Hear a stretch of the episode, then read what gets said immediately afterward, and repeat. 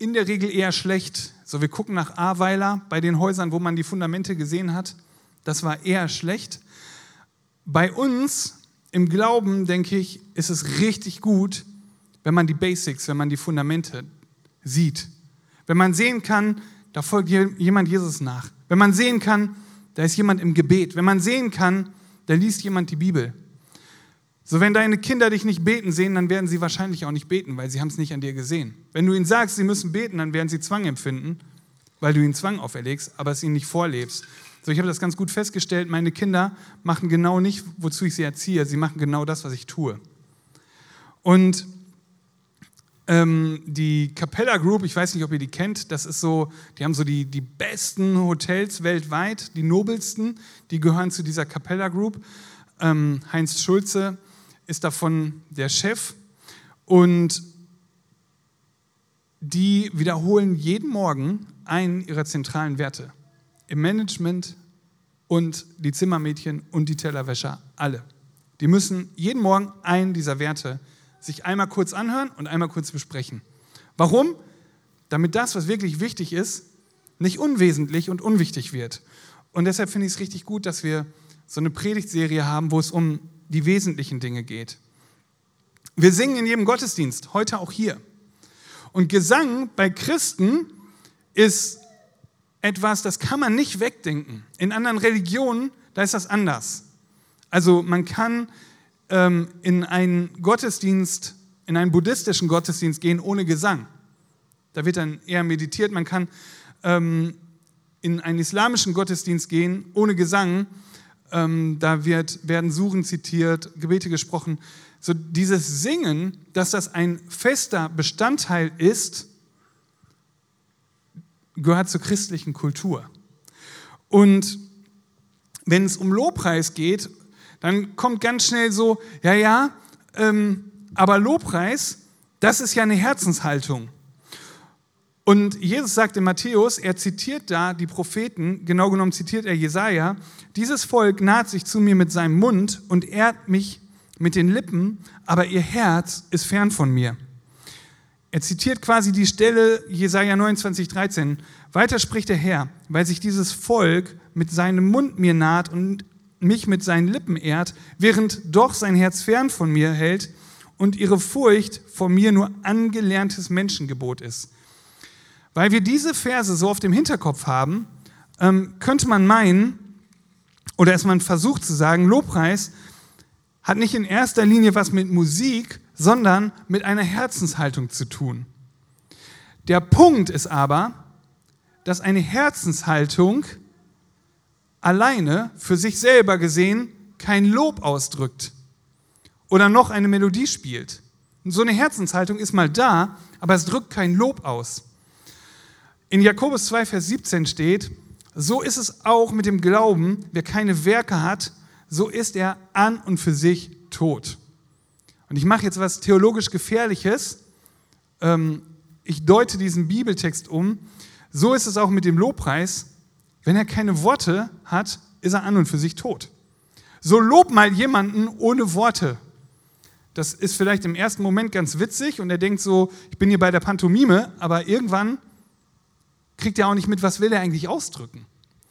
Und in ähm, Hebräer 13, Vers 15 steht, durch ihn, also durch Jesus, lasst uns nun Gott beständig ein Opfer des Lobes darbringen. Das ist die Frucht der Lippen, die seinen Namen bekennen. Also Lobpreis ist absolut in der Lage, eine Herzenshaltung auszudrücken.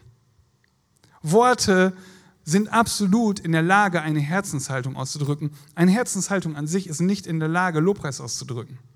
Und deshalb ja, es geht beim Thema Lobpreis auch um die Herzenshaltung. Aber nein, das Primäre ist das ausgesprochene Lob, das Preisen. Was ist Lobpreis?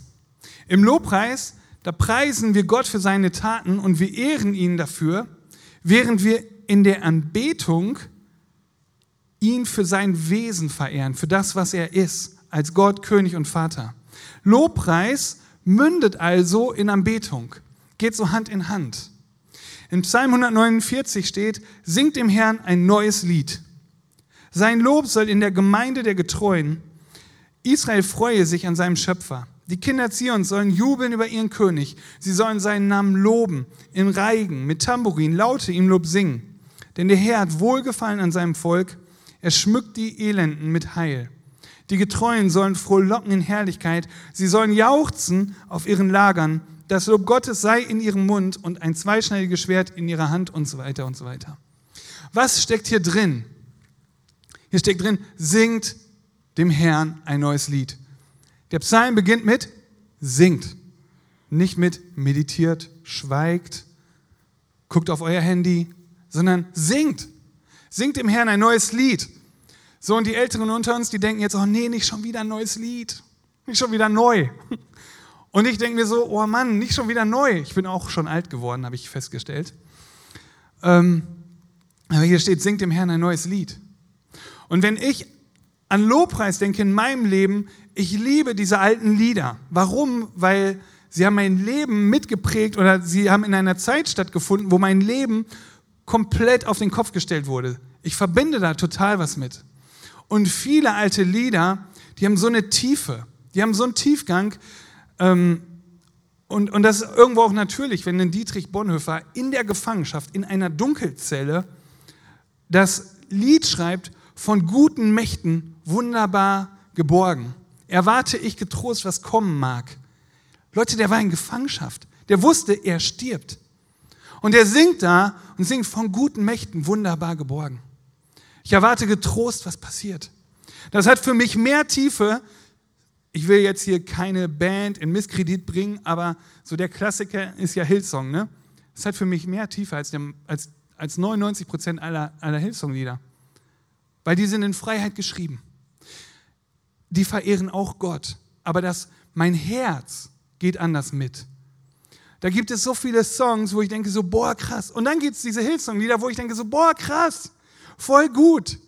Meine Stimmung geht voll nach oben. Ich liebe es. Und wenn wir an Lobpreis denken, dann haben wir ja immer das Problem, dass Lobpreis entweder zu laut oder zu leise ist, zu alt oder zu neu. So jeder hat eine Meinung über Lobpreis, jeder hat eine Meinung über den Techniker, über die Gitarre, wo man denkt, die könnte auch heute Morgen ein bisschen klarer klingen, oder? Warum war hier eigentlich kein Schlagzeug? Was mit dem Keyboarder? Sind die alle im Urlaub? Ist Urlaub wichtiger als Jesus? So, ne? Und unser Blick ist auf einmal gar nicht mehr bei der Sache, gar nicht mehr bei Jesus, gar nicht mehr bei Gott, sondern, ah, das Lied, ey, das Lied habe ich jetzt aber auch schon hundertmal gehört, ne? Und wie muss es dem Herrn gehen? Ja, also wenn Lieder für uns alt sind, dann sind die ja für den richtig alt. Der hat die ja schon über hunderte von Jahren gehört, länger als wir alt sind. Und ich möchte uns ermutigen, dass wir von heute mitnehmen, hey, beim Lobpreis, es geht weniger um die Melodie. Es geht auch um eine Melodie, aber es geht darum, Gott zu loben, ihn zu preisen, ihn zu anbeten. Singt dem Herrn ein neues Lied im Lob der Gemeinde. Wo singen wir ein Lied im Lob der Gemeinde? Hier zusammen, Kirche. Israel freue sich an seinem Schöpfer. Da, wo Lobpreis ist, da soll Freude sein. Gott selber ist Freude. Im Lobpreis darf auch geweint werden. In Anbetung, wenn man so eine Offenbarung kriegt, wie Gott ist, wie, wie, wie klein man ist gegenüber ihm. Wenn er einem offenbart, wo Schuld und Sünde im Leben ist, da kann auch, da kann auch Trauer sein, ja. Aber grundsätzlich das, was Lobpreis macht mit uns, was Gott machen möchte, wenn wir ihn anbeten, ist, er möchte Freude in unser Herz geben. Warum? Weil er ist Friede, Freude und Gerechtigkeit. Also findet das statt. Die Kinder Zion sollen jubeln über ihren König. Früher war Jubeln total out. In vielen Denominationen ist Jubeln, geht gar nicht, ne? Aber hey Leute, hier steht, wir dürfen jubeln. Also das ist so, in Deutschland sagt man Fußballspiel, ne? da darf man jubeln. Oder Formel 1, da darf man jubeln. Oder, keine Ahnung, wenn wir im Garten mit unserem Luftgewehr schießen und mein Sohn, der schießt ins Bullseye, dann jubel ich. Das finde ich mega, da freue ich mich. Ich komme vom Land, da darf man noch Luftgewehr schießen. Die mit dem F im Fünfeck, die sind erlaubt in Deutschland. Ähm, so, da jubel ich, da gehe ich mit. Und genauso darf ich mit Gott mitgehen. Genauso darf ich jubeln über ihn. Sein Wort sagt, wir sollen das tun. Sie sollen seinen Namen loben. In Reigen. Wisst ihr, was Reigen ist? Das sind so Gruppentänze, wo die alle so unter dem Kreis und Beine hoch. Geht hier schwierig, ne? aber da ist Tanz. Wir dürfen tanzen. Lobpreis, Anbetung, Großmachen von unserem Gott und König muss nicht sein, wir sitzen auf einer Holzbank. als wäre die Depression in Person neben uns, rechts und links. Und wir dürfen uns nicht bewegen, sondern wir dürfen uns bewegen. Das Wort Gottes sagt, wir sollen uns bewegen. Wir sollen frohlocken in Herrlichkeit. Wir sollen jauchzen. Also wenn gleich oder in den nächsten Wochen jemand jauchzt, dann ist er nicht ein neocharismatischer Spinner, sondern er hat den Bibeltext verstanden. Er freut sich über seinen König. Also was ist da drin? Singen, Lieder, Gemeinde, Freude, Tanz, Jubeln, Jauchzen, Lob und Instrumente. Und es gibt, das ist ja auch immer so eine Welle, ne? Dann gab es so eine Epoche, da waren Instrumente verboten. Dann gibt es äh, Gemeindeformen, da ähm, kommt die Trommel, man darf keine Trommel spielen, weil die Trommel kommt aus Afrika und äh, da war alles böse. Das, also ich erzähle keinen Quatsch, das gibt es wirklich. Ne? Es gibt diese Auffassung, ähm, hey Leute, in, im Volk Israel, da haben die alles an den Start gebracht. Ich bitte euch, dass ihr nicht nächste Woche alle mit einer Triangel kommt, aber ihr dürft alle zu Hause mit eurer Triangel trainieren oder mit eurer Gitarre oder mit dem Keyboard und dann sagen, hey Debbie, ich, äh, ich habe geübt, ich bin jetzt gut dann guckt das Lobpreisteam, ob du wirklich gut bist oder ob du so gut bist wie ich, also nur so ein bisschen gut. Da musst du noch mehr üben. Und dann hat, vielleicht hat Gott dich, dich genau dazu heute Morgen hingebracht, dass er sagt, hey, fang mal an zu lernen, trainier mal ein bisschen dein Klavierspiel, ich will dich da noch gebrauchen. Lobpreis ist etwas ganz Einheitliches, ganz Heitliches, sorry. Lobpreis ist, wir singen alle. Wir machen mit. Das ist kein Konzert, sondern wir machen mit. Ich liebe Menschen, die im Lobpreis neben mir stehen und schief singen, weil ihnen ist es komplett egal, was ich denke. Sie singen ihren Gott und König an. Und ähm, ich liebe auch sehr guten, sehr klaren, stimmigen Gesang. Aber ganz ehrlich, wenn neben mir jemand schief singt, mir egal. Finde ich cool, ist mutig. Lobpreis ist in der Regel melodisch. Und wir machen das mit anderen Leuten zusammen. 2. Chronik 7, Vers 6. Die Priester aber standen auf ihrem Posten und die Leviten mit den Musikinstrumenten des Herrn, die der König David hatte machen lassen, um den Herrn zu danken, dass seine Gnade ewig währt. Während sie den Lobpreis Davids darbrachten, bliesen die Priester ihnen gegenüber in die Trompeten und ganz Israel war dabei. So Lobpreis macht man zusammen. Lobpreis ist etwas, was Gott liebt es ist Preis Gottes, es ist etwas ganzheitliches und es ist etwas melodisches. Beim Lobpreis drücken wir aus, was uns beschäftigt. Die Bibel sagt, da, wo das Herz voll von ist, da geht der Mund über. Und heutzutage haben wir ja verschiedene Religionen und das Redaktionsnetzwerk Deutschland hat getitelt, Ernährung ist die neue Religion. Unser Essen soll die Welt retten. Lesen wir überall, ne? Ähm, uns, uns selber auch. Auf dem Teller hoffen wir, das reine Gute und Wahre zu finden, das uns sonst überall abhanden gekommen ist. Und je nachdem, mit wem man spricht, hat man wirklich so das Gefühl, Ernährung ist die neue Religion. Ihr kennt diesen schlechten Witz, ne? Woran erkennt man einen Vegetarier? Er sagt es einem.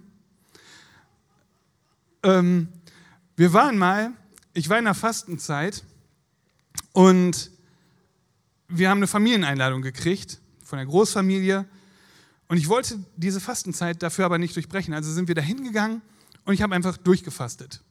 Und dann hat meine Frau irgendwann mit jemandem darüber gesprochen, ähm, so ein bisschen auch um klarzustellen, dass ich nicht das Essen meide. Und dann sagt die Person, echt? Ach so, habe ich gar nicht gemerkt. So, wenn wir über gewisse Dinge nicht reden, dann kriegt das auch gar keiner mit. Aber wenn wir meinen, wir müssen die Welt missionieren mit mehr Fleisch essen oder weniger Fleisch essen oder irgendwas, dann ist irgendwas aus dem Fokus gekommen. Wenn wir dasselbe Maß an Missionsarbeit hinlegen für unseren Herrn Jesus Christus, dann würde vielleicht die eine oder andere Kuh mehr gegessen werden, aber letztendlich würde das Reich Gottes weiter nach außen getragen werden. Das glaube ich schon echt. Markus Gabriel, Leiter des Lehrstuhls für Erkenntnistheorie in Bonn, schreibt im Fokus, Virologie ist die neue Religion. Der Mensch unterwirft sich lieber einem Virus, als frei zu sein. Schreibt der. Also sage ich nicht, ich zitiere ihn nur, aber ich finde es ziemlich gut. Und Gott sagt, er möchte uns in die Freiheit führen. Und ganz im Ernst, Inzidenzzahlen lesen macht nicht frei. Ich fühle mich dadurch nicht cooler und danach nicht freier. Und ich denke nicht so, oh ja, jetzt geht es mir echt viel besser. Inzidenzen steigen. Lass mal weiterlesen. Kann ich irgendwas ändern, wenn ich sie lese? Nö. Kann ich irgendwas ändern, wenn ich sie, ändert sich irgendwas, wenn ich sie nicht lese? Nö. Die Bestimmungen kommen so oder so. Ich sage nicht, informiert euch nicht, aber was ich sage will, ist, die Inzidenzzahl ist nicht das Wichtigste in unserem Leben, auch wenn es uns gerade vermittelt wird. Ja, ihr müsst nicht klatschen, aber ist okay. Ähm, Professor Bernd Thompson, das ist der CEO von der Thompson Group, das ist so eine Managementberatung, sagt, Gesundheit ist die neue Religion und die Firmen müssen das erkennen, weil wenn sie Gesundheit an ihre Mitarbeiter tragen, dann treffen sie den, den Zahn der Zeit und die, und die Mitarbeiter bleiben länger da. So, es ist so wichtig, gesund zu sein heutzutage. Du darfst nicht krank werden, weil wenn du krank bist, könnte dein Leben schnell zu Ende sein. Wenn mein Leben schnell zu Ende ist, bin ich schnell beim Herrn. Das wäre für ganz viele Menschen traurig, für mich nicht. Und das vergessen wir so oft. Wir, kurz vor dem Gottesdienst hatte ich das Gespräch darüber, ja, und wenn ich sterbe, und die Kinder, ja, wenn, wenn dann fünf Kinder da sind, das ist doof, ne? Vor allen Dingen für die fünf Kinder. Aber wie groß ist mein Glaube? Kriegt Gott fünf Kinder versorgt? Ich denke schon. Bin ich deshalb hirnlos und, und begebe mich in jedes Abenteuer? Nein, mache ich nicht. Aber es ist einfach nicht weise, sich von Angst bestimmen zu lassen. Die spannende Frage ist, wann hat Lobpreis eigentlich angefangen? Schon im Alten Testament gab es ähm, Musikinstrumente, Trompeten und all sowas, Zimbeln und hast du nicht gesehen. Ähm, es gab die Laute, so den Gitarrenvorläufer. Und Laban hat zu Jakob gesagt, als Jakob dann abgehauen ist, ich weiß nicht, vielleicht kennt ihr die Geschichte, er hatte so ein bisschen Beef mit seinem Schwiegervater und ist dann so schnell abgehauen. Und dann sagt Laban so quasi, ich hätte dir auch ein Konzert gegeben, hättest du gesagt, dass du gehst. Ne? Also er sagt, ich hätte, dich ich hätte noch Lauten und dies und das gespielt. So wir können sehen, Musik hatte schon damals ähm, eine richtig große Bedeutung. Und in der Offenbarung, also quasi am anderen Teil der Bibel, lesen wir von Engeln, ähm, die in Trompeten blasen. Jetzt hat Gott diese Welt geschaffen. Und wenn Gott die Welt geschaffen hat, dann gab es wahrscheinlich Trompeten vor der Welt. Also meine These, ihr dürft sie gerne widerlegen. Und wenn es Musikinstrumente schon vor der Welt gegeben hat, ja, voll cool. Dann haben wir Menschen das gar nicht erfunden, sondern nur entdeckt. Und wenn wir im Lobpreis gehen, dann haben wir den gar nicht erfunden, sondern nur entdeckt. Und das, finde ich, macht einen so demütig, weil man merkt so, ey, voll gut, ich habe es nur entdeckt, aber wenn ich das entdeckt habe, dann gibt es vielleicht noch viel mehr zu entdecken. Gott, was geht denn da noch? Und ähm, David, David, der ist der Mann in der Bibel, der Lobpreis auf eine ganz andere Ebene gebracht hat. Im Psalm 5, Vers 8 steht, da sagt David, ich aber darf durch deine große Gnade eingehen in dein Haus. Ich will anbeten, zu deinem heiligen Tempel gewandt, in Ehrfurcht vor dir. Wisst ihr, wie der Tempel damals aussah? Ihr habt alle ein Bild vom Tempel. Schließt eure Augen und habt ein Bild vom Tempel. So, ihr wisst, wie der Tempel damals aussah? Es gab den Tempel noch gar nicht. Das ist der Punkt. David redet von etwas, was es noch gar nicht gab. David wollte den Tempel bauen, aber Gott hat gesagt, nee, nee, nee, du nicht, dein Sohn.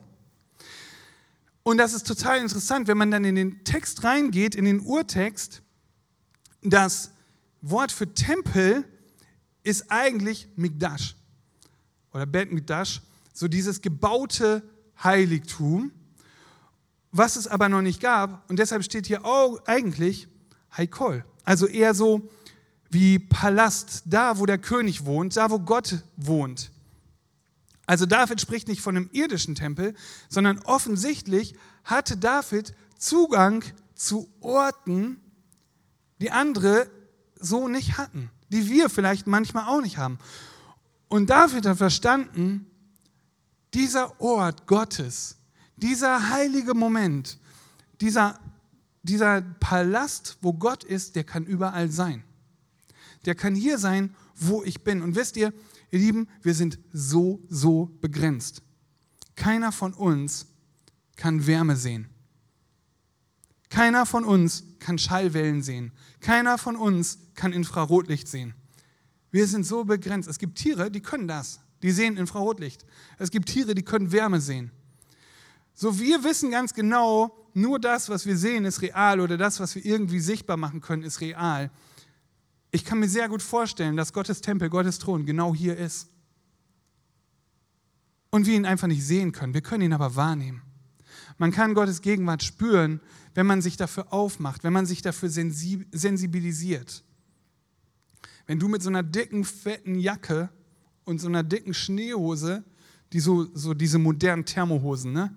mit Klimakontroll und Schlag mich tot, mit allem drum und dran, da kriegst du nicht mit, ob du in einem 30 Grad warmen Wohnzimmer sitzt oder in einem 10 Grad warmen Wohnzimmer. Aber wenn du dich so ein bisschen auspackst, dann kriegst du mit, ist es warm oder kalt, weil du dann nicht mehr in deinem eigenen Klima bist. Und wenn wir uns auspacken, wenn wir, wenn wir unser Herz aufmachen, dann kriegen wir mit, ob Gott da ist oder nicht. Dann kriegen wir mit, ist der Heilige Geist da? Möchte der Heilige Geist was tun? Wenn wir sagen, Gott, ich, ich, ich, möchte, ich möchte heute Morgen Begegnung haben mit dir, egal an welchem Morgen das ist, das kann auch morgen Morgen sein, dann glaube ich, dann packen wir uns aus. Wenn wir, wenn wir ihm sagen, hey, wir können es nicht tun, aber du kannst, du bist fähig, dann packen wir uns aus und seine Wärme, seine Gegenwart kann uns berühren. David, sagt die Bibel, ist ein Mann nach dem Herzen Gottes gewesen und er kannte Gott, wie ganz wenige von uns ihn nur kennen. Und er hat alles in seinem Leben mit Gott in Verbindung gebracht. Wenn wir die Psalmen lesen, alles, was ihm passiert ist, hat er mit Gott in Verbindung gebracht. Und bei ihm, da gab es nicht so einen Sonntagsmorgens-Gottesdienst, sondern sein Leben war ein Gottesdienst. Der hat die Psalmen nicht nur sonntags gesungen, sondern der hat die die Woche über gesungen. Das sagt die Bibel. Und bei ihm gab es keine Trennung zwischen beruflich und privat, Glauben und Alltag, sondern weil er in jeder Situation Gott gesehen hat und Gott angebetet hat. Und an David sehen wir auch, dass gute Musik gut ist für den Geist, für den Geist des Menschen. Gute Musik ist gut für dich. Guter Lobpreis ist gut für dich.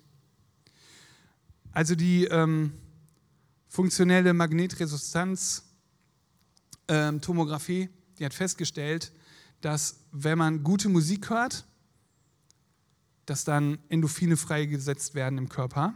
Also quasi wie wenn du Sport machst, gutes Essen isst, Sex hast oder irgendwie sowas. Ähm, wenn, bei guter Musik passiert das. Und in 1 Samuel 16, Vers 23 lesen wir, dass das damals schon funktioniert hat. Wenn nun der böse Geist von Gott über Saul kam, so nahm David die Harfe, spielte mit seiner Hand und Saul fand Erleichterung und es wurde ihm wohl. Und der böse Geist wich von ihm. Was ist guter Lobpreis und was ist gute Musik? Habe das gerade schon gesagt, dass Lobpreis ja grundsätzlich zu laut oder zu leise ist, zu alt oder zu neu. Ähm, die Frage in unserem Leben als Jesus-Nachfolger ist ja, was sagt Jesus zum Thema Lobpreis? Und es gibt nur einen einzigen Gradmesser für guten Lobpreis. Und ich möchte mit euch kurz eintauchen in eine Story aus Johannes 4, Vers 23. Da steht, also Jesus hat, die, hat eine Begegnung mit einer Frau aus Samarien. Aber die Stunde kommt und ist schon da, wo die wahren Anbeter den Vater in Geist und in der Wahrheit anbeten werden. Denn der Vater sucht solche Anbeter. Gott ist Geist und die ihn anbeten, müssen ihn in Geist und in der Wahrheit anbeten. Die Frau spricht zu ihm, ah, ich weiß, dass der Messias kommt, welcher Christus genannt wird. Und wenn dieser kommt, wird er uns alles verkündigen. Und Jesus spricht zu ihr, ich bin es, der mit dir redet. Unterdessen kamen seine Jünger und verwunderten sich, dass er mit der Frau redete, und doch sagte keiner, Herr, was willst du? Was redest du mit der?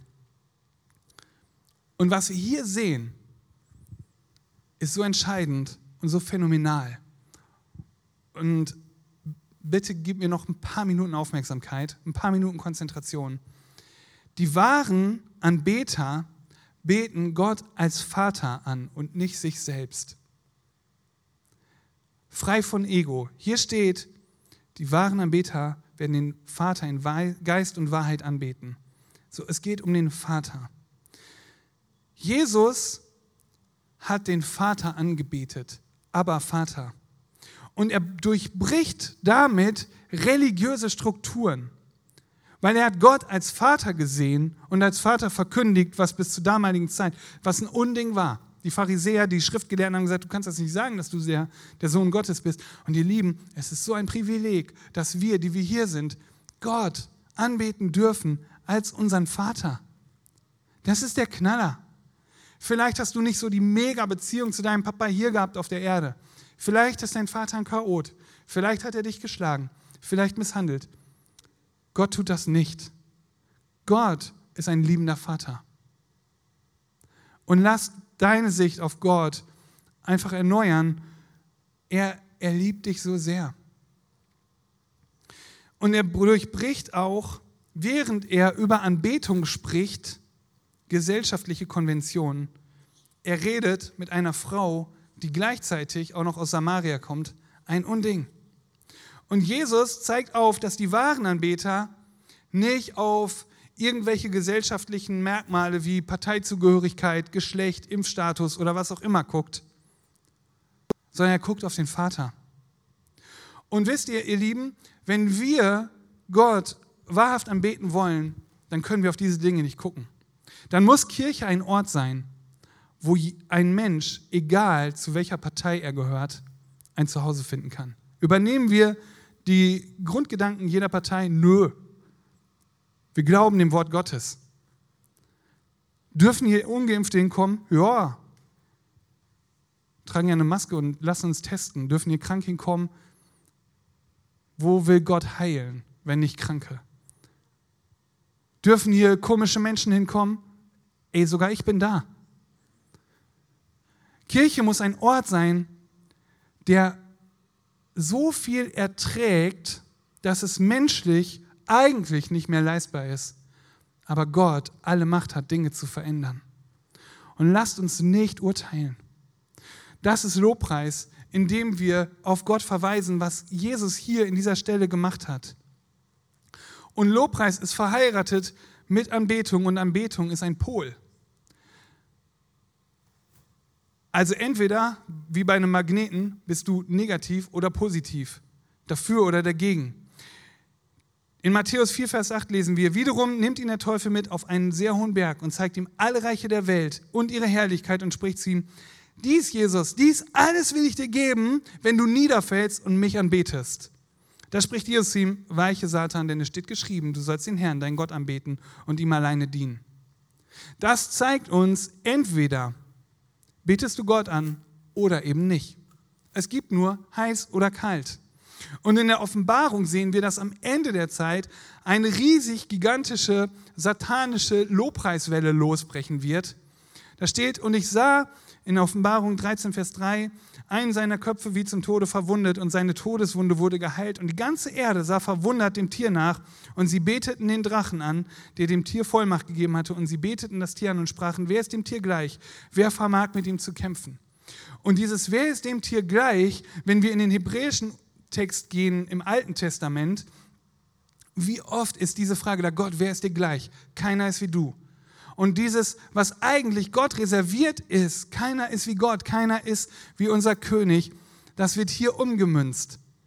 Aber das ist nicht das, wo Jesus von spricht, die wahren Anbeter. So, wir, wir werden merken, das Ganze wird zum Ende der Zeit polarisieren. Und lasst uns unseren Blick auf Jesus halten. Das ist das, was uns Stärke gibt. Das ist das, was uns verändert. Und Gott sucht die Menschen, die ihn anbeten, die ihm Lieder singen. Wie sieht das praktisch aus? Also bei uns in der Familie sieht das so aus. Ähm, als das Klavier noch ging, wir haben so ein Klavinova, habe ich sowas ähnliches gemacht wie Klavierspielen und wir haben dazu gesungen. Das hat sich interessant angehört, war aber gut. Manchmal machen wir Playlists. Ich mache auch alleine Lobpreis. Das ist auch witzig. Also wenn die Leute dann so an der Ampel neben einen so rüber gucken und man so realisiert, okay, ähm, das sah, glaube ich, gerade gut aus. Aber hey, ich bete Gott an. In den tiefsten Punkten meines Lebens bin ich nach Hause gekommen, habe mir meine Playlist angemacht und habe dazu gesungen und Gott alle Ehre gegeben. Weil wisst ihr, von meinen Gefühlen kann ich Lobpreis nicht abhängig machen. Was bestimmt meine Gefühle? Meine Gefühle werden zum Beispiel von Hunger oder Durst bestimmt.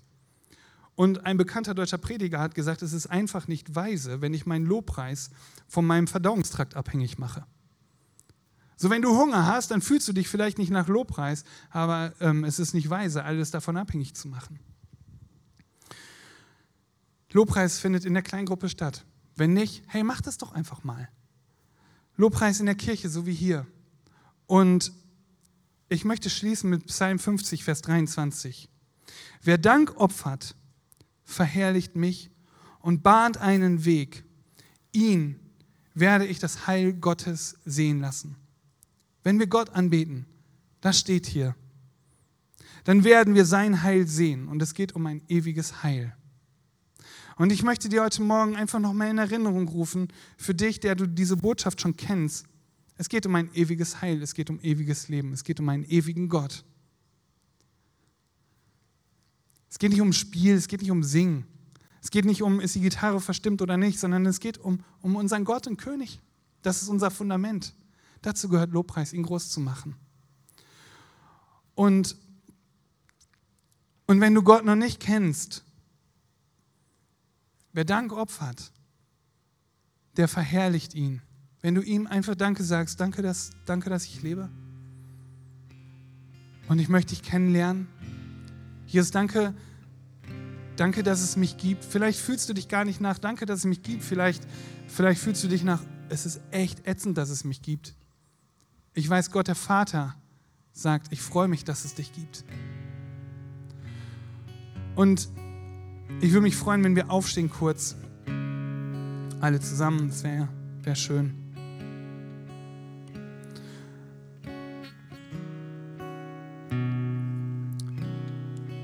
Als ich mich auf diese Predigt vorbereitet habe, ähm, da habe ich Gott gesagt, Gott, was möchtest du tun so am Ende der Predigt? Zum Ende jeder Predigt geben wir die Möglichkeit, dass man ganze Sache mit Jesus machen kann, so nennen wir das, dass man sein Leben Jesus geben kann, dass man sagen kann, Jesus, ich möchte dich als meinen Herrn und Gott in meinem Leben aufnehmen. Das ist das eine, das werden wir gleich tun. Ich glaube, dass Gott noch ein zweites machen möchte. Er möchte dich herausfordern, zu singen. Das ist ganz banal. Aber Lob auszusprechen. Und, und vielleicht hast du das schon lange nicht mehr ge gemacht, ihm gesagt, Gott, ich liebe dich. Ich liebe dich. Und vielleicht ist jetzt so der Moment, wo du kurz deine Augen schließt und sagst, Gott, ich liebe dich. Und da ist was abhanden gekommen an, an Beziehung, an Intimität, aber ich möchte das wieder haben. Ich möchte dich nicht loben, weil ich es muss, weil der Nils das von vorne gepredigt hat, sondern ich möchte dich loben aus der Tiefe meines Herzens. Und bitte komm. Und wisst ihr, ihr Lieben, so oft denke ich, ich kann nicht. Und dann sage ich Gott genau das und sage, Gott, ich kann nicht. Aber bitte füll du meinen Mund. Und das ist urbiblisch. Das ist urbiblisch. Paulus sagt, dass, dass der Heilige Geist genau dazu da ist. Und wenn du Jesus nicht kennst, vielleicht können wir einmal alle unsere Augen schließen. Ich würde mich freuen, wenn du Jesus nicht kennst und ihn kennenlernen möchtest, so während unsere Augen geschlossen sind, vielleicht kannst du mir ein Handzeichen geben und sagen, ich, ich möchte Jesus kennenlernen. Oder wenn du sagst, ich, ich war bei ihm, aber ich bin weit weg von ihm und ich möchte wieder nah an ihn ran. Vielleicht betrifft dich das. Dann gib, streck deine Hand richtig weit aus, keiner guckt, ich gucke. Dass hier irgendjemanden gibt, der sagt, ich möchte an Jesu Herz ganz neu rankommen.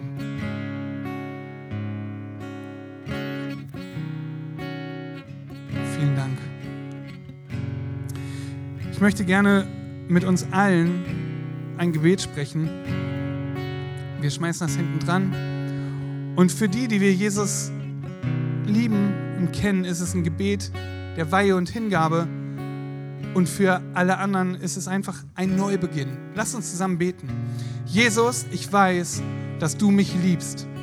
Es gibt nichts, was ich tun könnte, damit du mich mehr liebst. Und durch nichts, was ich tue, würdest du mich weniger lieben. Du bist für mich gestorben und auferstanden. Ich glaube an dich. Du bist mein Gott mein Retter und mein Herr. Bitte schenke mir die Vergebung meiner Schuld. Ich möchte als dein Kind leben und du sollst mein ganzes Leben bestimmen. Ich danke dir, dass ich durch dich wirklich frei bin und ein Leben in Ewigkeit habe. Amen. Ah, da kann man gut klatschen, ja. Wenn du näher mit Jesus in Kontakt kommen möchtest, mit uns, dann nimm die Möglichkeit wahr, nach dem Gottesdienst draußen im Bereich der Welcome Lounge oder im Bereich der Theke auf unsere Leute zuzugehen und sprich uns einfach an und sag, hey, ich möchte Kontakt, möchte das vertiefen. Und jetzt lass uns Gott nochmal anbeten.